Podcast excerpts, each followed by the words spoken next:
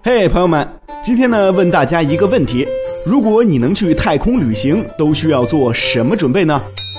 或许你觉得自己离太空实在太遥远了，这些问题根本没有必要去思考。但是随着技术的进步，太空旅行早已不再是遥不可及。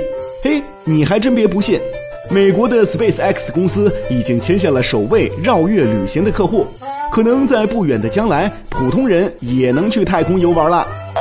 那我们不妨来大胆的想象一下，如果有一天你被 NASA 这样的机构选中，可以免费的进行一场太空之旅，有机会去看看浩渺的宇宙，那么在兴奋之余，问题来了，我们应该做好哪些准备呢？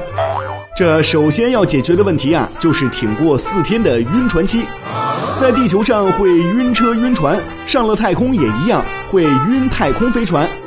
你在升空的头几天可能会出现太空适应综合症，呕吐、头晕、头疼，因为失重会让你体内的血液在头部集聚，脸会变得浮肿。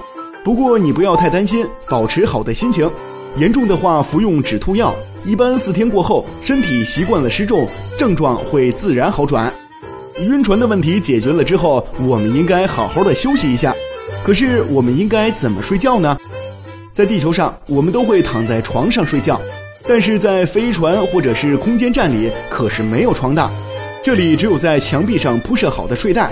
如果你觉得困了，只要钻进睡袋，拉紧拉链，把自己牢牢固定在睡袋里，就能安心的睡了。不过要注意的是，你睡觉的时候可能会经常出现下坠的感觉，继而惊醒。此时不要惊慌，这是因为受到失重的影响，很多宇航员都有这样的体验。那睡了一觉之后，我们肯定要吃饭了。吃饭会遇到什么样的难题呢？在这里，小白告诉大家一个事实：太空环境会让所有人变成重口味的爱好者。这是为什么呢？因为失重的缘故，鼻腔粘液堆积，舌头分泌的唾液不够，会让你的嗅觉、味觉都减弱，吃什么都是寡淡无味的。所以，除了日常我们吃的食物之外，后勤部门还会特地的运送辣椒酱等重口味的调味料，帮你打开胃口。这吃饱了喝足了，下一个问题就马上到来了，就是我们怎么上厕所呢？这答案呀，就是纸尿裤。说起纸尿裤，你肯定觉得那是给婴儿用的，其实呀，它最初就是为宇航员而设计的。在太空方便的时候，有两个难点。第一个难点就是在发射和返航的时候，你得坐在固定的座位上。第二个难点就是厚重的宇航服没办法随时穿脱。宇航员们曾经使用过双层橡胶裤、改良安全套等很多方法，但是效果都不是很好。直到二十世纪八十年代，NASA 一位叫唐新元的华人工程师，利用高分子吸收体发明了一种能吸水一千四百毫升的纸尿片，才解决了宇航员的这个难题。